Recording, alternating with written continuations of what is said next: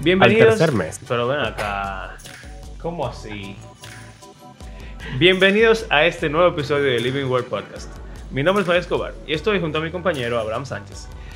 Eh, y en el día de hoy estaremos hablando de un momento crucial en la historia del pueblo de Israel y uno de los pactos más... O sea, todos los pactos son importantes, pero este yo creo que es el más importante, ¿verdad? Por lo menos el más citado en la, La- Biblia. O como dice alguna gente, la boda La boda de Israel de Israel con Yahweh. Sí. Vamos a hablar acerca de... Yo nunca había oído de eso hablado así como una boda. O sea, los profetas usan ese lenguaje, pero como que Éxodo 19 nunca había oído como, como que en mi infancia que se explicara de esa forma. Bueno. Simplemente hicieron un pacto con... En verdad, yo creo que yo no, no recuerdo ni, ni un momento en el cual en mi iglesia hablaran de Éxodo 19 como tal. Bueno, es verdad. Pero bueno, aquí vamos.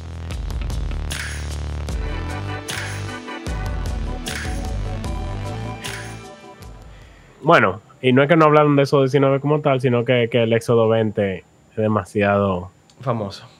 famoso, sí, imposible competir. Entonces, esta historia que está justo antes Que es más importante. es como el Evangelio. Que hay, alguien que yo lo puse a leer el Evangelio y él lo leyó y me dijo como que no pasa nada en todo- en todos los capítulos y el final es que está todo. Y yo dije, bueno, está todo lo que a ti te...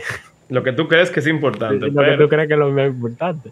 Pero es lo mismo pasa aquí. Como que tú, no- tú- ya tú sabes que Éxodo 20 tiene los 10 mandamientos, entonces tú lees lo que viene antes como que ya, déjame volarme el relleno.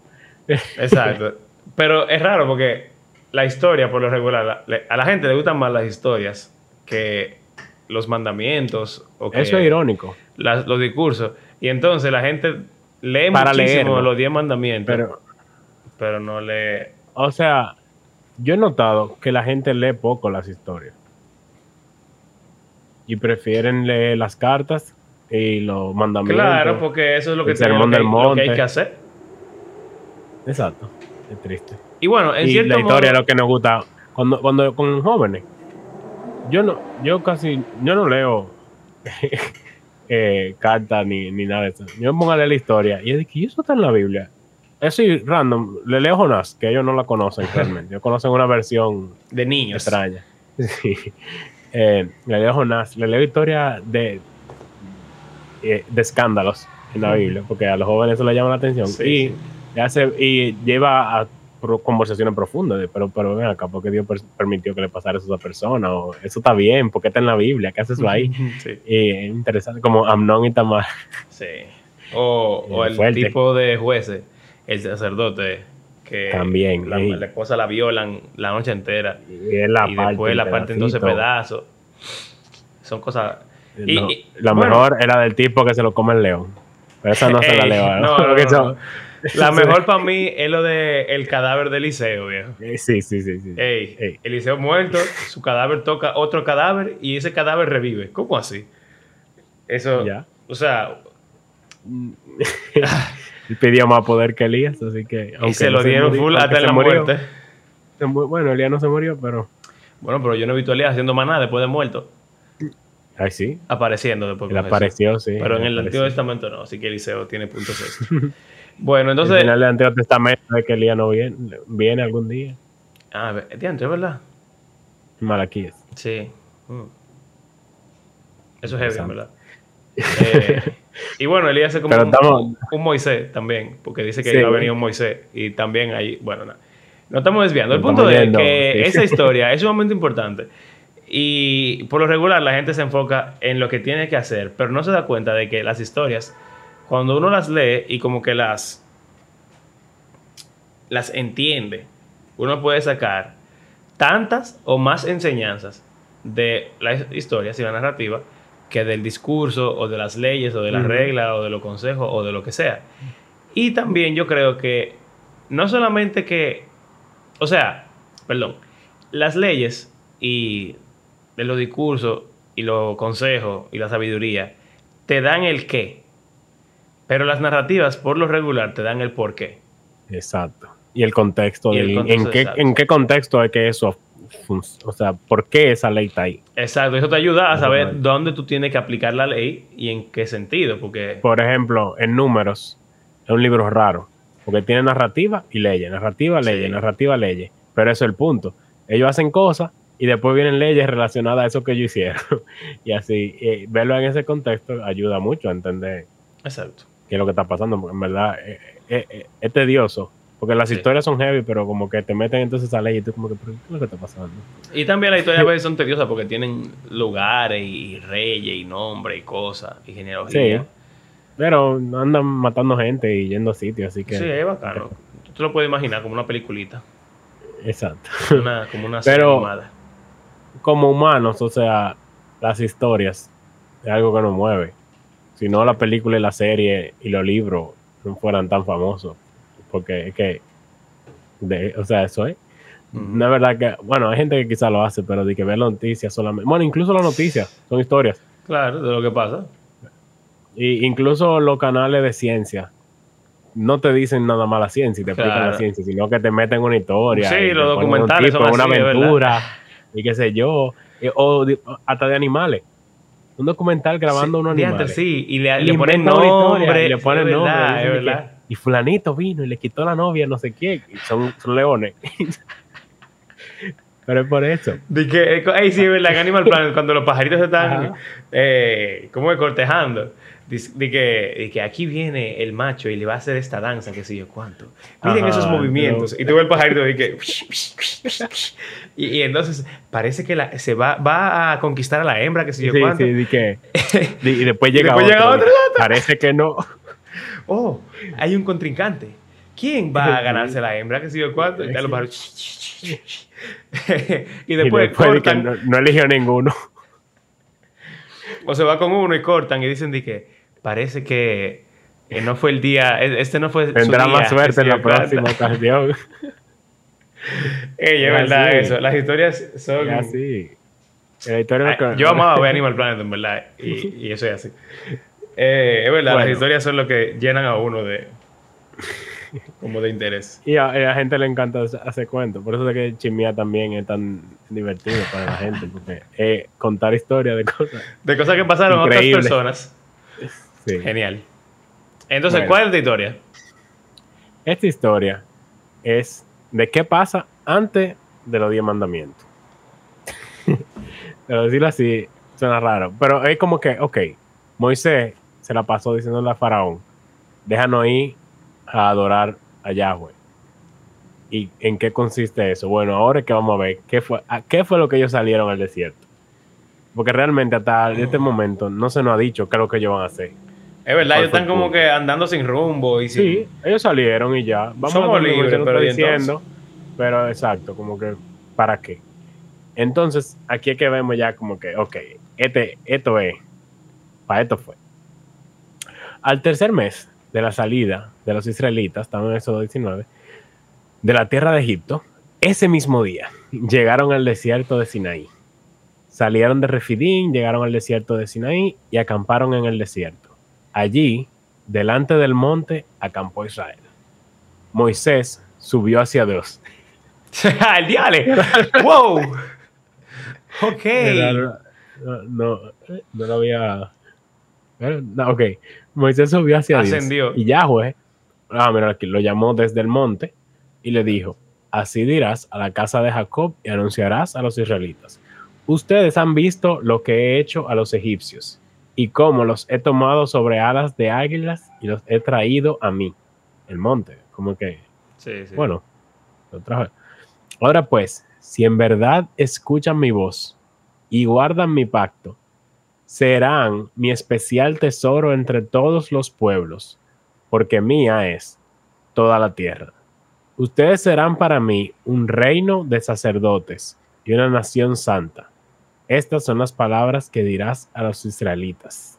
Yo quisiera obviamente que nos paremos aquí porque Ya, eso es todo. eh, eso es lo más importante de ese pasaje. Entonces, Y él va a decir que, Moisés sube a Dios. Esto deberíamos recordar cuando hablábamos de Génesis, por ejemplo. Incluso también de- del arca de Noé, cómo Noé cae, el arca cae sobre el monte. Ararat. que estábamos hablando incluso en ese episodio que posiblemente eso pudiera Sí. ser el lugar donde estaba el jardín del Edén. Y que el jardín del Edén es una montaña alta donde Dios estaba ahí con los Mira. hombres. La Reina Valera no dice hacia Dios, dice subió a Dios. Genial. Entonces, básicamente, ir a la montaña tiene, significa ir a donde Dios habita, a, a su, Mira, a su la. Reina Valera contemporánea dice, el Señor llamó a Moisés desde el monte y Moisés subió para hablar con Dios. Ok, le quita la parte como Sí, sí, la, mística. la enigma. Sí. Exacto. Y entonces, Pero es lo que es lo que pasó. O sea, exacto, o sea, lo, que, subió lo, al que, monte. lo que uno debería estar imaginando es que Dios vive en el monte, en la, ¿verdad? en la cima del monte donde está la, la O, nube. o como que los montes se conectan con el cielo de alguna forma. Y en verdad, yo estaba en, Exacto. Ah, en en Jarama. una montaña recientemente en, en Constanza, que Ah, en es de la parte más, sí, las montañas de aquí, de República Dominicana. Y yo le mandé una foto a Mario de que yo estaba viendo la montaña. O sea, desde que amaneció, la montaña estaba delante de donde nosotros nos estábamos quedando. Y una montaña grandísima, se ve completa. Sin embargo, después, a medida que fue cayendo la tarde, de repente hubo una nube, se fue, fue nublando. Pero al uno estar tan alto, las nubes comenzaron a descender. Y entonces las nubes taparon la montaña y la fueron tapando así completo. uh, y la mitad de la montaña no se veía. Y yo le mandé una foto a Mario y dije, mira, Yahweh descendió. Exacto. Y bueno, es que esa imagen, Eh, pero es como que el cielo está en la montaña ahí. exacto. Porque la nube es el cielo. Exactamente. Esa es como la ilustración perfecta. Dios vive en las nubes. En nuestra O forma- allá. en nuestro, o sea, pero como nuestro, en nuestro paradigma, Framework. en nuestro marco de vida, Dios está en el cielo, en el cielo hay nubes. Y bueno, por ejemplo, hay un versículo, creo que en Miqueas, que dice que Dios anda en las nubes y que las nubes son como eh, eh, Ey, en- hay un salmo como que su él dice que se carruaje. Monta, se Ajá. monta en la nube y que si ok, viene. Dice, dice que la tormenta es como el estrado de sus pies en Miqueas, algo así. Y está eso que tú dices, que la nube él se En- monta. En Job, él le habla a Job de un torbellino que como una tormenta Exacto. también. Entonces Dios habita en esa nube oscura de relámpagos, de tormenta. Y bueno, la nube, literalmente, que la columna de nube, de, Exacto. eh, la, de la columna de fuego y la nube, que es básicamente Eso mismo. Entonces, Dios está ahí. ¿Y qué es lo que más se acerca a eso? Literalmente que llega a tocarlo. Bueno, la montaña. Entonces, por eso, el jardín del Edén, el arca, eh, cuando las En personas Reyes y en a un Jueces. sitio, van a una montaña. Dice lugares, al- los lugares altos. Es una frasecita que se usa muchísimo Sí. y generalmente estaba lleno de idolatría. Porque Ujú. tú vas a los lugares altos y en vez de adorar a Yahweh, adoraban a los otros dioses en el lugar alto. Lo cual es, es- es lo mismo. ¿Dónde están los dioses? En la, en montaña. Entonces, ahí Ah, estaban los y altares. mira el caso también de Abraham y cuando fue a sacrificar a Isaac, fueron al monte de monte. que es aparentemente el mismo monte de Sión que ve donde está Jerusalén. Entonces Jerusalén es la ciudad que está en la presencia de Dios, en una, en una montaña.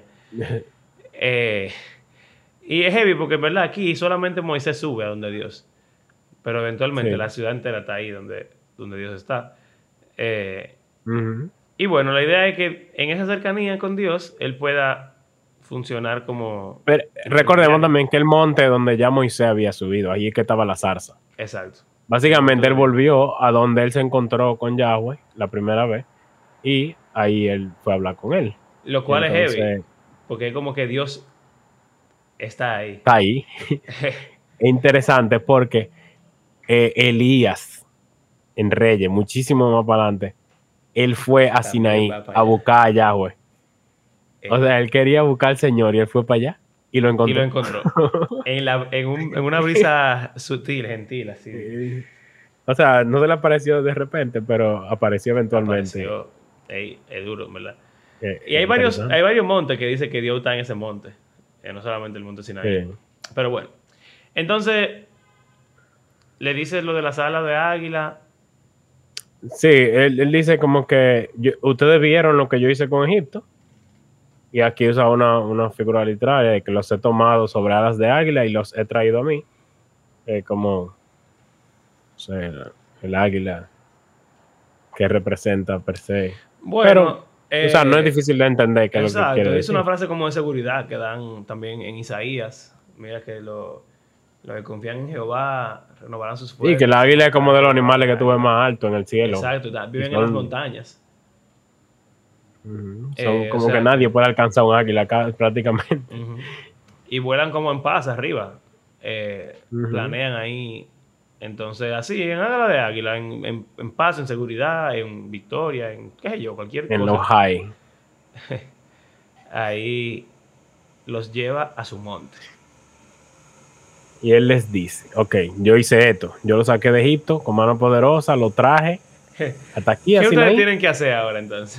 Ahora pues, es interesante porque eh, la gente tiende a pensar en diez mandamientos y en judaísmo y fariseo, el Nuevo Testamento, y decir que los judíos creían que para tú ser salvo tenías que cumplir con los mandamientos. Es interesante que veamos el orden de los eventos. Dios ya salvó a Israel aquí. Él los salva. Él los salvó de Egipto y él está diciendo, yo los salvé. Ahora. O sea, fíjense el orden. No es que, miren, hagan esto y los salvaré, sino que ya él los salvó. Y ahora le dice, ahora pues, si en verdad escuchan mi voz y guardan mi pacto, serán lo que vamos a hablar ahora. O sea, como que él los salvó, vamos a decir que inicialmente, o como que es una salvación Inicial. de, bueno, Está bien. o sea, lo salvó, él lo salvó, él lo salvó 100%. Sin embargo, como que este no es la culminación de.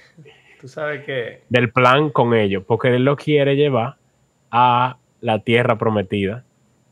Todavía no se ha dicho eso, pero él lo quiere llevar a la tierra prometida, que fue la que él le prometió a Abraham, Isaac, Jacob, que es donde básicamente se va a re- in- instaurar la nueva creación, como la renovación de todas las cosas, Sí. como que esa es como la, la imagen. tú sabes que En hebreo se habla de esto. no sé, ah, oh, eso es breve De que él lo sacó, a- o sea, que él sacó a todo el mundo de Egipto, pero no todo el mundo entró a la tierra. Ah, exacto. Entonces, Eh, lo que te iba a decir es que los Rabacucos, los amigos Felipe y Soporte Mi Locura, que son súper famosos, pero mucha gente lo critica. Y en verdad, a veces hay que criticarlo. así hay razones por las Hay cuales que, hay que criticar. criticarlo. Eh, en un video de ellos, que yo estaba viendo hace eh, un par de semanas, estaban comparando la salvación. O sea, es que, obviamente, están las dos posturas de la salvación, que no se pierde o que se pierde. Creo que eh, tiene que ver con esto, porque ¿verdad? estamos hablando de la salvación del pueblo de Israel eh, de Egipto. Y ellos dicen, bueno, ellos creen que la salvación se pierde.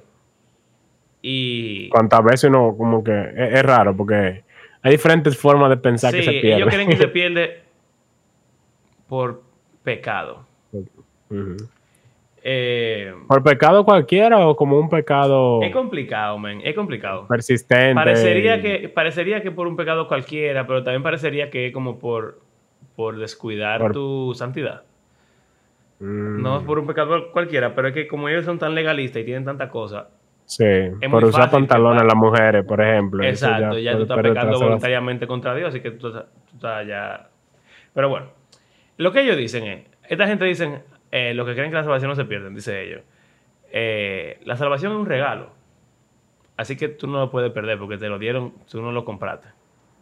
Entonces yo lo que ellos Mm. dicen, si yo te regalo un iPhone, yo te lo regalé, es tuyo, pero si tú le traes en el piso, o si tú lo, lo tiras, o si tú lo echas en agua, o si tú lo quemas, se dañó el iPhone. Entonces, es verdad, es un regalo. Ellos dicen Eh. la salvación es un regalo, pero tú tienes que cuidarlo. Eh, entonces, obviamente, sin llegar a la conclusión de si se No, pierde o pero porque ese no es tiene- el, punto. Pero es lo mismo que le está diciendo aquí. O sea, yo lo salvé de Egipto, yo lo saqué. Ya ustedes están ¿Qué ustedes van a hacer con Ustedes eso? están seguros. Tienen el regalo ya, pero ustedes pueden romperlo, ustedes lo pueden dañar. Y también otra cosa, que yo estaba hablando con, con mi suegra y con Carla, de que uno, por lo regular, se salva, es de que por no ir al infierno, o una versión positiva sería como por la vida eterna y ya. Pero yo estaba hablando con Carla de que la iglesia ortodoxa griega eh, que para los que no saben, son como los católicos de Rusia. Antes, o sea, bueno, no, y hay griego también. Sí, hay griego, hay de Antioquía, hay de Siria, pero así como... Del este. Del este es de- como la iglesia del este, Es como la, iglesia oriente. católica de Europa Oriental, básicamente. Exacto. Y la Asia. católica es la eh, de Europa Occidental. Entonces, bueno, no importa. El punto es que ellos tienen una doctrina que se llama teosis o apoteosis, que significa ser transformado a ser como Dios. O como los ángeles. Sí, O bueno, o sea, como serán como serán como Jesús. los ángeles, dice. Y También. serán como Jesús. Y eh, somos la imagen de Dios. Y tenemos que ser santos, como Dios es santo. Eh, imítenme a mí, dice Pablo, como yo imito a Jesús. Bueno, no importa. El punto es que para ellos la salvación no se enfoca tanto en ser salvo, sino en ser transformado. En iniciar ese proceso de, de teosis en el cual tú vas cada día llegando a ser más parecido a Dios hasta el momento en el cual seamos glorificados, ahí seremos como Dios. Entonces, eh, Wow. lo, lo mismo, o sea, si pensáramos, si fuéramos el pueblo de Israel y dijéramos, ah, bueno, Dios nos salvó de Egipto, chill, vamos a quedarnos aquí en el desierto ya, porque ya estamos salvos de Egipto. O peor, volvamos a Egipto. Que ellos hacen, ¿vale? es que ellos quieren hacer. Ya Pero- hicieron. Pero vamos a decir que ellos no se, no se devuelven, sino que se quedan ahí en el desierto. ¿Qué va a pasar? Nada, son salvos, pero se quedaron en el desierto. Felicidades. Se van a morir en el desierto, porque no tienen... Y no van a llegar a la tierra prometida. eh, Y no serán el reino de sacerdotes y la nación santa de Dios. Esa parte tiene que ver con la transformación. Eh, eh, o sea, exacto, es condicional. es condicional. Él está diciendo, si escuchan mi voz y guardan mi pacto, serán mi especial tesoro entre todos los pueblos, porque mi es toda la tierra. Él está diciendo, o sea, todo es mío, pero ustedes serán mi especial tesoro entre todos los pueblos Lo más mío. de lo mío. Y dice, ustedes serán para mí un reino de sacerdotes y una nación santa. Entonces, esto es fundamental. O sea, esa parte clave del, del pasaje. Y eh, si tienen, si saben inglés, pueden buscar en Bible Project. Hay una serie de se llama Oh, sí. Royal Ey, Priest. Es muy buena esa serie. Royal Priest y eh, trata sobre el tema del sacerdote real. En español es raro, porque real suena como que de verdad, pero eh, no es de realeza. Exacto, es esa. Real sacerdocio. Dice Exacto. Pedro. Como sacerdocio de verdad. Sí. pero es de royal, de realeza. Entonces, habla de sacerdote y de Adán y Eva, como ellos estaban supuestos a ser sacerdotes reales. Y eh, eh, Abraham, Melquisedec, y de David, Moisés y Aarón, David. Jesús, eh, el creyente. la iglesia. Sí. Exacto. Es muy, es muy Su- buena. Súper súper bueno. De verdad, al principio bueno. Y yo pensaba tiene que ver con que- ese versículo. Sí, empieza. Bueno, la parte de Moisés se enfoca prácticamente solamente en ese versículo. Al principio de serie yo pensaba que no era tan buena, pero mientras iba sacando los videos, yo estaba como que. wow. Oh.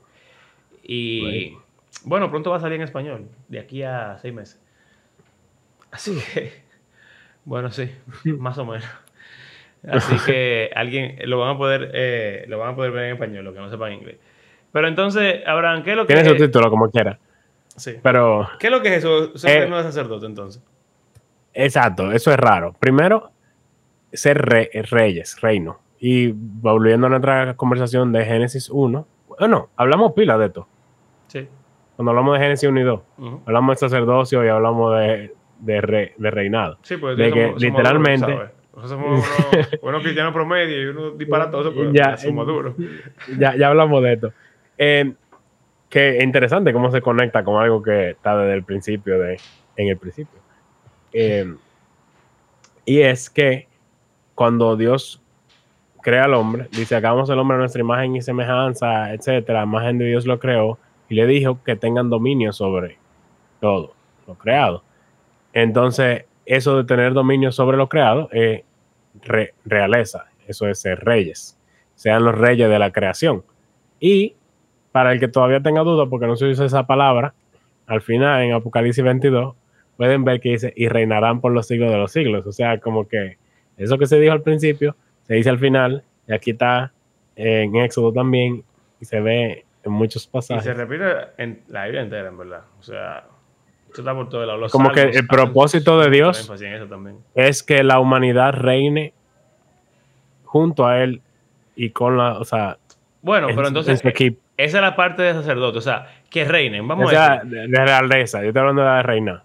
Pero, pero la parte de reinar junto con Dios o no con Dios, yo creo que ahí es que está lo de sacerdote. Y tú dijiste algo importante de Génesis 1. Dice que lo creó a su imagen. Un sacerdote lo que es básicamente es la imagen de Dios. O sea, es quien representa a Dios delante del pueblo.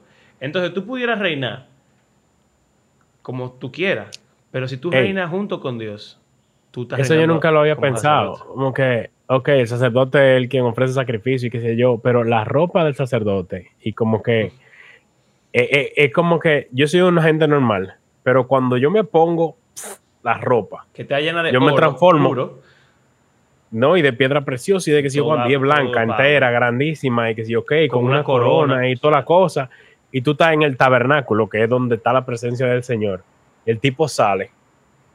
Yo me imagino que tú como que con el solazo en el desierto. sí, El tipo se veía brillando ahí. sí. Eh, eh, la idea del sacerdote es representar a Dios, al pueblo. Y cuando tú vienes para donde Él, es como que tú estás ofreciendo los sacrificios directamente a Dios porque tú se lo estás entregando a su representante.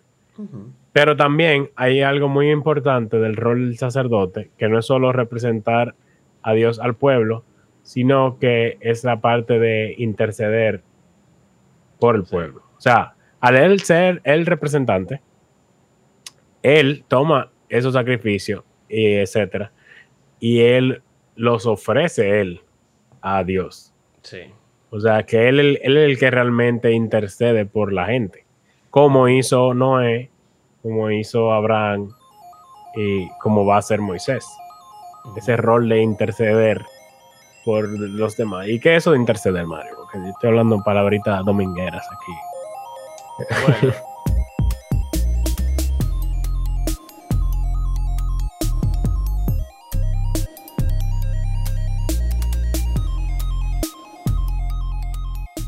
Básicamente, eh, en verdad, interceder pudiera verse de las dos formas, tú sabes, de, la, de lo que tú acabas de decir. Eh, pero, bueno, para decir lo que significa, interceder básicamente tú parate en el lugar de alguien y, y buscar el favor de esa persona en su lugar. O sea, eh, o hacer una petición en su lugar o representarlo para dar un mensaje. El punto es representar a una persona con un fin, básicamente. Tú puedes interceder por alguien para decir, por ejemplo, eh, cuando yo me comprometí con Carla, yo usé a su perra, Molly, como intercesora. Yo le puse los anillos a la perra en el collar y yo mandé a la perra adelante con un letrerito que decía, di que sí. Entonces, a través de la perra, yo, yo yo mandé a la perra para que ella me representara delante de Carla, de modo que yo pudiera recibir de Carla una respuesta para hacer una petición. Y eso es básicamente lo que, lo que hace inter- el intercesor. El intercesor se pone delante de la otra persona, de modo puede, de que la otra persona pueda llegar a, a caer en gracia con el otro A quien quiere llegar. con el otro que quiere llegar. Y eso pasa, en verdad, eso pasa cada rato. Y pensando en esto, Isaac, eh, perdón, Jacob, manda muchísimos regalos a Esaú, Ah, sí. Adelante. Ah, incluso a los hijos. a los hijos, o sea, manda una... Él fue de Eh, último. guau, llévale ahí cuarto, ganado, los hijos para que lo vea, la familia, uh, que ah, no sé qué. Todo eso lo mandó para que intercediera por el país. Cuando él llegara delante de su hermano, él, él tuviera Ya, gracia y perdón. más tranquilo. Exacto. Entonces, eh, ya básicamente el sacerdote, el pueblo Sí, no puede, lo- no no, puede no, acercarse a Dios. El pueblo no Noé intercedió, exacto, Noé intercedió por la humanidad. Él les ofreció una ofrenda y como que ah, de parte de la humanidad, que era él el representante, porque él era lo que quedaba. Lo que es lo único, básicamente. exacto. Eh, pero, por ejemplo, Abraham intercede por Sodoma. Cuando él va y le dice de que yo no voy a dejar de decirle a Abraham lo que pienso hacer. No, tengo que decirle. Y él va y le dice de que Abraham, voy a destruir Sodoma. no, Dios, y por él favor. dice, pero espérate, tú vas a matar al justo con el pecador. Y él dice, no, claro que no. ¿Cómo así? Y él dice, si hay 50 justos en Sodoma, ¿tú lo destruirías? No la destruiría. Él dice, ¿y si hay 30? ¿Y si hay No. 20? ¿Y si hay 10? No la destruiría. Y ahí se quedó, 10 en 5. 10 se Yo creo que quedó. fue el creo. 5 que se quedó. en 5. Y, él, y Abraham ya después le dice como que, perdóname la frescura, pero si hay 5, es como que no lo destruiría por los 5. Y Eventualmente oigan, lo cinco. destruyen porque no había ni 5. pero eh, lo que hizo Abraham, y mira, el Señor no se molestó con él, al contrario. Él nunca le, dijo, exacto, eh, a- Abraham fue que frenó porque él quiso. Él- todo lo que Abraham le dijo, él simplemente no lo voy a hacer por, lo- por los Ey, es 50, verdad. por los Y si- 40. y si por los Abraham hubiera 30, llegado por a los 20. uno, Quizás le hubiese dicho que quizás sí. lo hubiera, lo hubiera perdonado. No se sabe ya. Pero como quiera fue como que algo muy bueno que hizo Abraham ahí, Sí, porque claro, en claro. verdad eh, él, eh, yo creo que llegó en verdad a donde uno diría que un extremo, porque no puede ser que no haya ni cinco gente que sirvan en esa ciudad, y bueno, aparentemente. Pero Moisés lo va a hacer una historia más adelante del en etcétera. Y sí, él lo hace varias veces y que al punto de decir ofrece ofrecer su vida. Tú sabes que, Eh, perdóname que te interrumpa, pero ahora que estamos hablando de eso, de buscar el favor, porque yo siempre he pensado en Israel como sacerdote, en modo de representar a Dios a las naciones, las naciones paganas que adoran a, a a Kemosh, qué sé yo, a Cera. Pero, y en ese sentido, ellos lo hacían relativamente bien cuando lo hacían bien. Por ejemplo, de aquí, del Mar Rojo, ellos salen representando a Dios facilito. Todo el mundo sabe quiénes son Sí. ellos, las victorias que Dios Bueno, le daba. Dios mismo se representa básicamente. Exacto. Pero lo que ellos fallaban a cada rato, excepto en momentos muy específicos, era en poder interceder por el mundo. Ellos, su rol sacerdotal no estaba completo, porque, por ejemplo, eh, con los jueces, tú sabes que está la historia de los gabaonitas. Ujú. Ahí ellos salvan a esa nación completa y los gabaonitas se convierten en, en judíos, básicamente. Sí. Ahí o sea, o sea, estoy súper resumen medio sí. ahí simplificado, pero, pero en ese caso, en ese momento, o con, por ejemplo, Raab la ramera, ahí fueron sacerdotes porque representaron la misericordia de Dios y la gracia de Dios, pero también intercedieron por Raab para que no la mataran. Y de ahí sale Jesús. Entonces, exacto. Como que yo, yo creo que esa parte del rol sacerdotal, a veces como que Israel fallaba. Sí, no, y que lo- los sacerdotes no solo eh, hacían sus funciones, parte de su función era enseñar al pueblo la Torah. O sea que no solo es eh, orar por la gente para que se convierta, que eso es importante en la intercesión, eh, pero también enseñarle y, o sea, que conozcan a su Dios. Y otra cosa que ellos fracasaron inmensamente que en vez de ser sacerdote de Yahweh, ellos se volvían sacerdotes del Dios de la nación con la que se encontraban. Entonces, eso, eh, obviamente, completamente opuesto a lo que se supone que debían hacer. Se ponían a, o de una vez ponían los ídolos de las naciones que estaban alrededor, en, en su, ahí al lado de, Al lado de de su Jehová, montaña. de Yahweh. Sí, lo metían hasta en el templo de- después, más para adelante. Qué tigre. Fuerte. Bueno, entonces básicamente Dios está diciendo a esta gente, yo los salvé, ya ustedes están a salvo, los salvé con un propósito y si ustedes me obedecen, ustedes van a cumplir ese propósito. El propósito es que Exacto. ustedes sean mi nación especial entre todas las naciones para que puedan ser mis representantes Es como la iglesia. real. De Básicamente, este, eh, esto es como la iglesia. Literal. Bueno, Pedro, o sea, dice- la- Pedro literalmente dice que nosotros somos eso. Somos reyes y sacerdotes. Porque esta es la gran comisión, básicamente.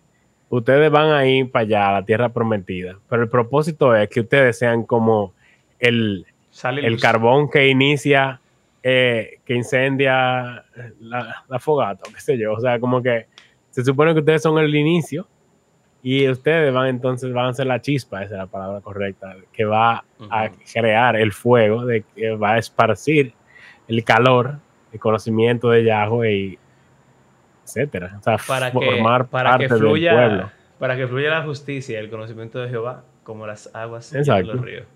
Mira, No, tú no- sabes que antes de seguir, eso de que tú- tú estás viendo ahí que dice de que serán mi pueblo, eh, será mi tesoro especial entre todos los pueblos, porque mía es toda la tierra.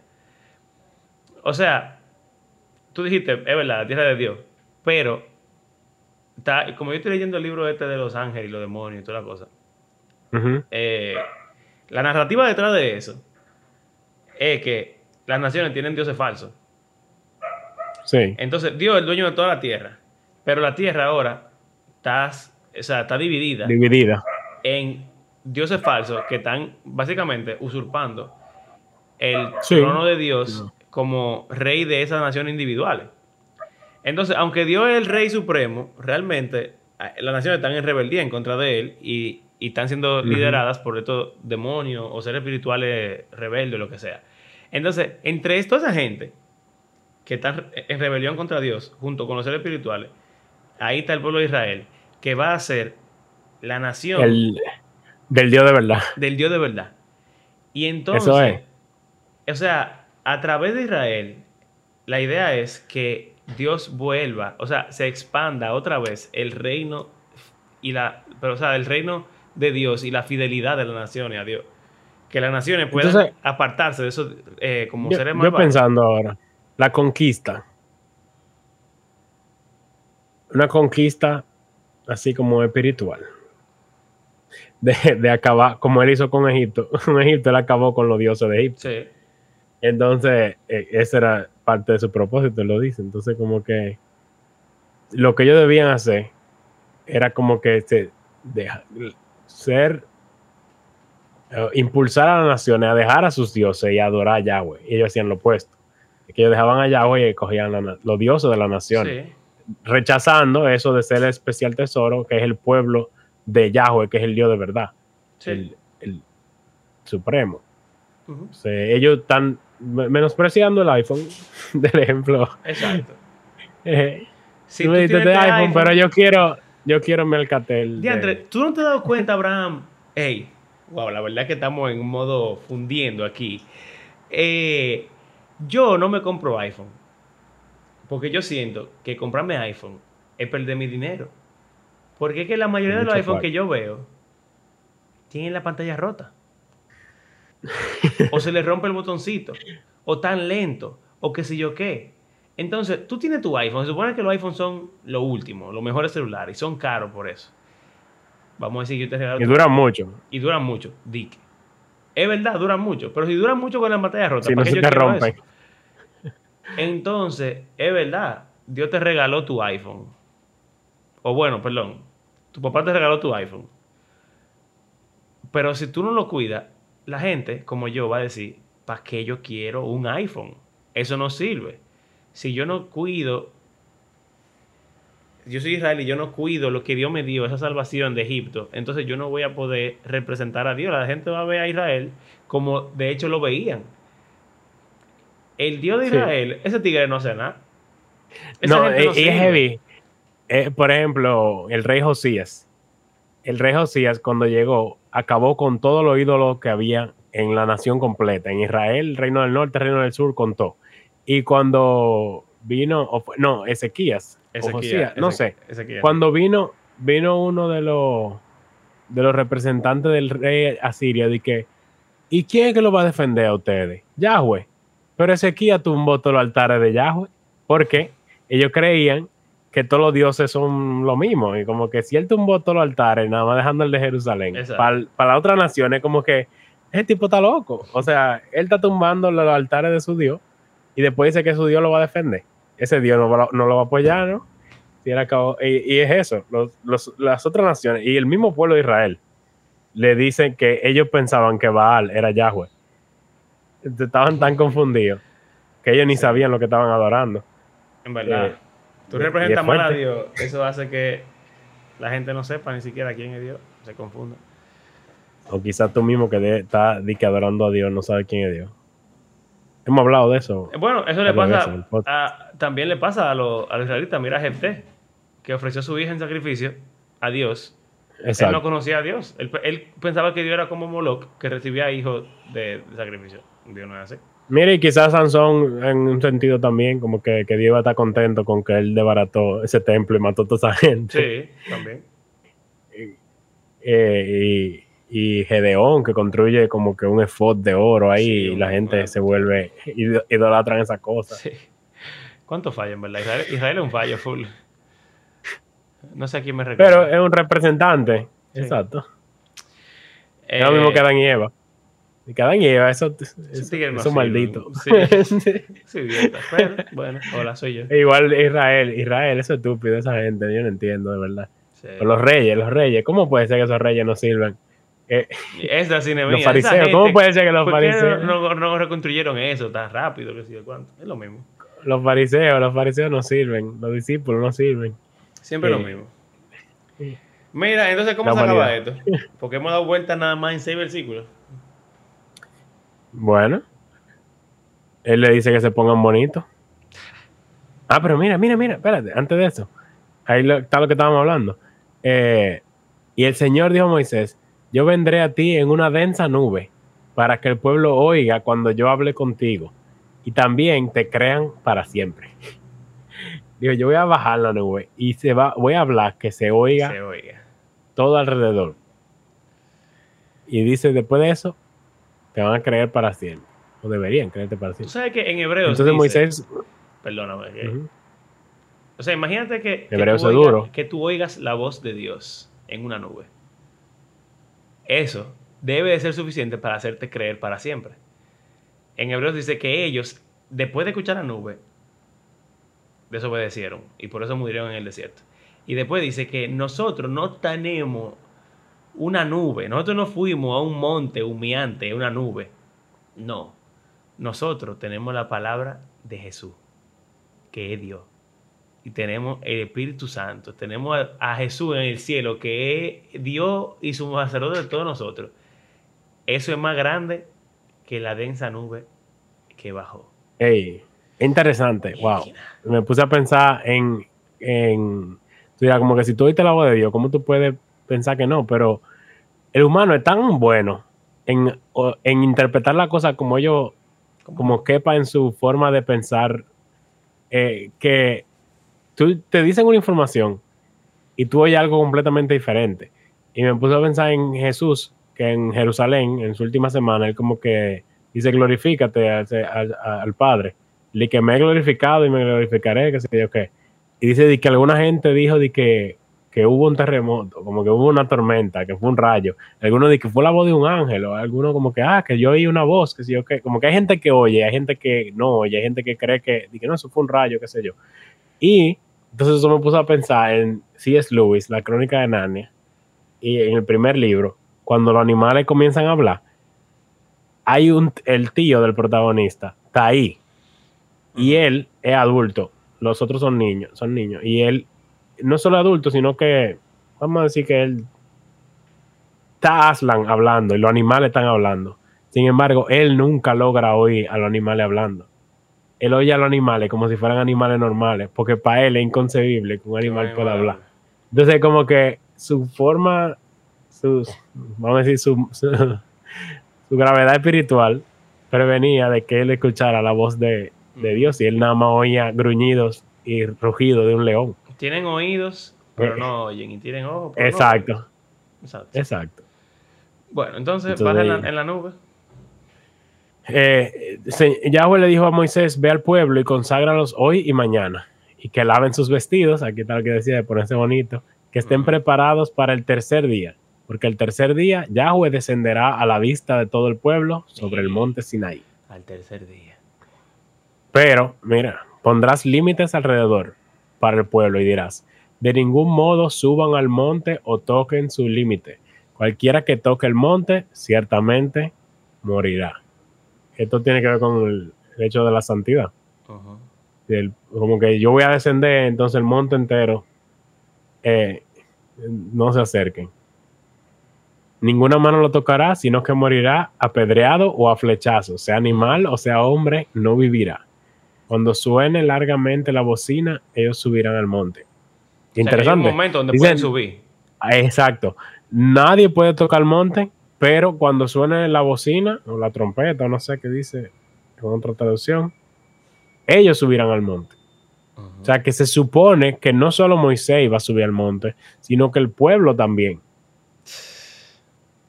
Vamos a ver qué sucede. Mira, te volaste una parte que dice, en el versículo Ay. 7. Moisés fue y llamó a los ancianos del pueblo y expuso delante de ellos todas estas palabras que el Señor le había mandado. Y todo el pueblo respondió a una Ah. y dijeron, haremos todo lo que el Señor ha dicho. Y Moisés llevó al Señor las palabras del pueblo. Me da Sí, risa Moisés, que Moisés Moisés... tenía piernas. Exacto, él está subiendo y bajando ese monte. Eh, pero, hey, Israel dijo, vamos a hacer todo lo que tú dije, todo lo que tú dijiste. Como cuando Ya. la gente se convierte, Eh, que le dice a Dios, que te entrego mi vida. Me acuerda Jeremías. Ellos le preguntan, que, ¿qué hacemos? Después de que ya Babilonia se lo llevó al exilio. Ah, sí, es verdad, es verdad. que, di que, Va- eh, Jeremías, ya, profetiza, porque si yo qué, profetízanos, Jeremías, que queremos saber Dios qué quiere el mío, Señor. lo mismo. Y que el Señor le dice, Vayan a. Egipto. eh, o sea, No se vayan, Egipto. no. Exacto. No se vayan a Egipto. Ah, ok, ok, ok. No se vayan a Egipto, quédense aquí. Y, Y de que le- lo amordazaron, lo amarraron y se lo llevaron Egipto con ellos. Pero lo heavy es que al principio ellos dijeron que sí, que no se iban ahí. Ajá. Y Y, dijo, di que después- antes, de, antes del profetizarle, o sea, no, antes del profetizarle, ¿qué decía el Señor? De que cuando yo le diga lo que el Señor dice, ustedes van a hacer lo que él dice. Sí, Sí, vamos a hacer haremos todo lo que todo Dios lo que diga el Señor diga. Y cuando Jeremías habla, Negativo. lo dice como tres veces, de que sí, haremos todo lo que él diga. Y después Dice que, armaron una conspiración ahí y dijeron, no, vámonos. ¡Fua! Está mintiendo. Ey, ¿qué fue? Dale, ya. Israel no sirve. Y- Ok, entonces ya. Se dijeron que sí. Dios dijo, ok, pónganse bonitos. No pueden tocar montes, van a morirse. Pero cuando yo les diga, pueden ir. Y entonces al tercer día, prepárense, que va a ser el día de la. de- Mira, después dice, Moisés bajó del monte al pueblo, santificó al pueblo, después de ellos lavaron sus vestidos, y versículo importante, entonces Moisés dijo al pueblo, estén preparados para el tercer día, no se acerquen a mujeres. Ok.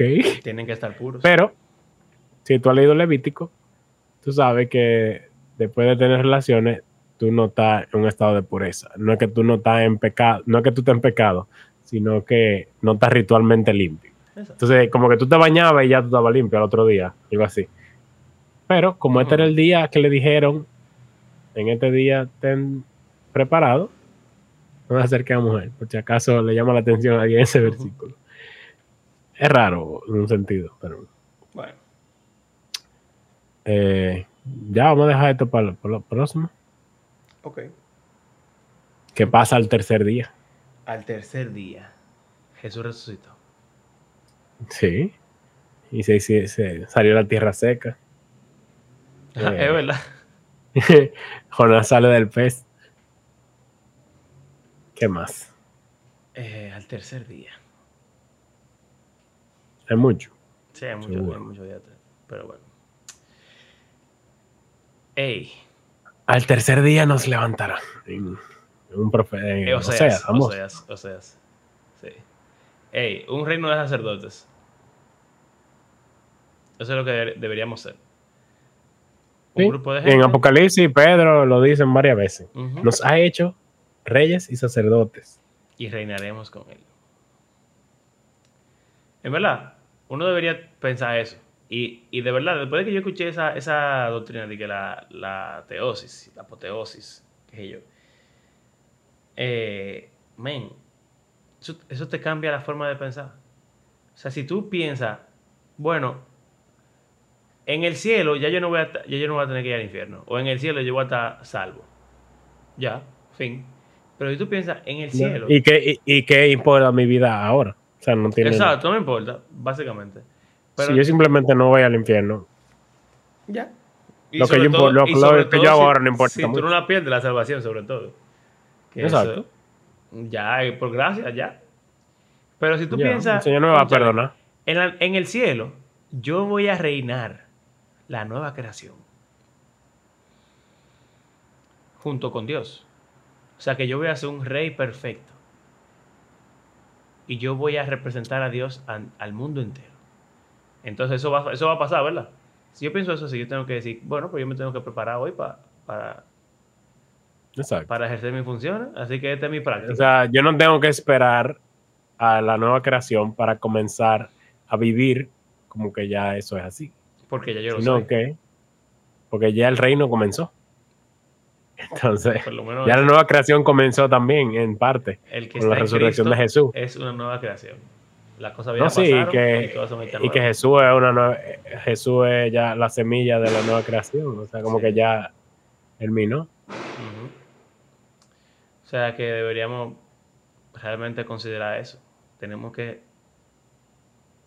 representar a Dios en el mundo, interceder por el mundo. Y tiene 20.000 implicaciones. Por ejemplo, ¿qué yo estoy haciendo con mi tiempo? ¿Qué yo hago con mi tiempo libre? Sí. ¿Cómo yo me administro? ¿A qué yo valoro? ¿Qué yo valoro? ¿Qué yo, yo, le- hago con mi dinero? que yo le doy al ¿Qué mundo. yo- Porque un rey supone que está manejando la creación. Tú, Exacto. tú, tú manejas eh, ¿Qué hago con mi dinero? la economía mundial. ¿Qué yo hago con mi tiempo? ¿Qué hago con mi dinero? ¿Qué hago con mis relaciones? ¿Qué hago con mi influencia? Exacto, sí. Con mi trabajo, Sí. Importante. Bueno, con mi familia, mis vecinos, etcétera. Mi iglesia. Obviamente. mi ex iglesia. No. Dale. Gracias por acompañarnos, señores, en este episodio. Recuerden que creemos que la Biblia está viva y que tiene el poder para transformar el mundo y la vida de sus lectores. Eh, o sea, a través de la vida de sus lectores transforma el mundo. Que es lo que básicamente estábamos diciendo ahora. Ey, ¿verdad? Y, y que, eh, nada, la semana próxima vamos a continuar hablando sobre Éxodo, el Éxodo 19, y después vamos a los 10 mandamientos. No sé si en la misma semana o será en otra, pero hay mucho que hablar en esos pasajes, así que ustedes saben, el tiempo dirá que la conversa depende de cómo fluya la conversación y qué tantas Si tangentes. hablamos tanto No, como ya. hoy, vamos a durar tres años en, en estos eventos. Bueno, ya tenemos dos años casi de podcast, así De que. Nada más, otra vez dos años. un año más. Bien. no tenemos. Y bueno, eh, gracias por hacer de este podcast parte de sus rutinas. ¿Cómo fue? Parte de sus Señores, rutinas. Este tipo es un novato, este tipo es un novato, de verdad. Es que como que usé un D ahí que yo creo que no iba donde lo dije. Este tipo un novato. Dale. Gracias por hacer este podcast parte de su rutina semanal. Y si quieren apoyarnos económicamente, pueden hacerlo a través de nuestras plataformas de Patreon o de PayPal. Y será hasta la próxima. Un outro medio, medio, medio extraño Yo hoy, te voy a pero- tener que poner un teleprompter con el orden. No, no, yo lo hago bien generalmente, pero Sí, hoy tengo hoy- sueño. Eh, En verdad, es tarde. Yo tengo sueño también. Hasta luego.